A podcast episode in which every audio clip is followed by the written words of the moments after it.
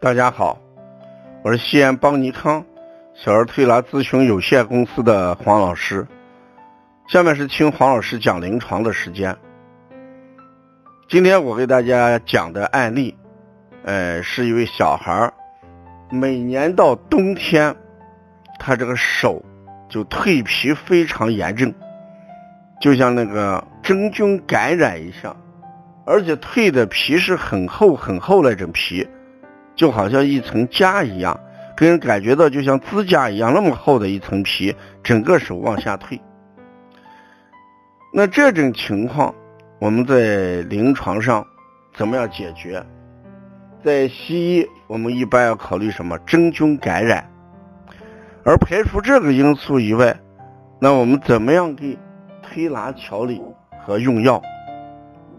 所以这里面，我给学员讲这个案例的时候，讲了这么几个方面。手上首先是表现在手上，其他。地方不突出，没有，几乎没有，皮肤也干燥，而且每年到冬春季节，夏天也没有这种情况，只有在秋冬季节严重。所以这个时候我们考虑手上的东西，中医讲肝主筋骨其华在爪，所以这个爪。就是手了，那我们看手上的东西肯定与肝有关，而且这个蜕皮干裂裂口子，那就不考虑肝阳的问题，肯定与肝阴有关。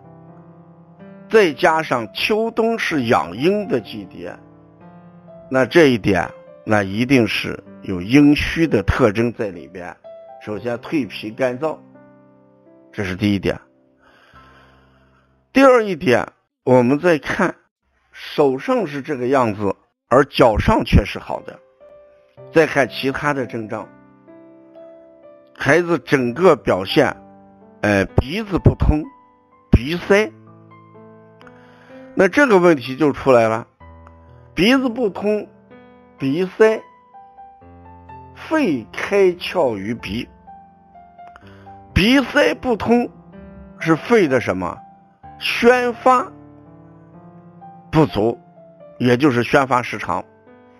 手在人体的上，脚在人体的下，那就是说本来是个阴虚体质，再加上宣发不及，所以呢，就表现在手上的，哎，这个可能性就要大一些，因为手这个地方更加得不到呃营养。水谷精微，呃，营养物质，呃，阴经的濡养，所以就会表现出干燥，知道什么蜕皮来。那要解决这个问题，首先是阴经的补充问题，其次就是我给大家讲的肺的宣发的问题。所以在推拿配穴的时候，我们一定要加一些滋生阴的穴。让肝阴先足，能够充足的润泽我们的手足，这是要阴足。其次要提高肺的什么宣发能力。当宣发能力一足的时候，那鼻子就通了，不会形成鼻塞。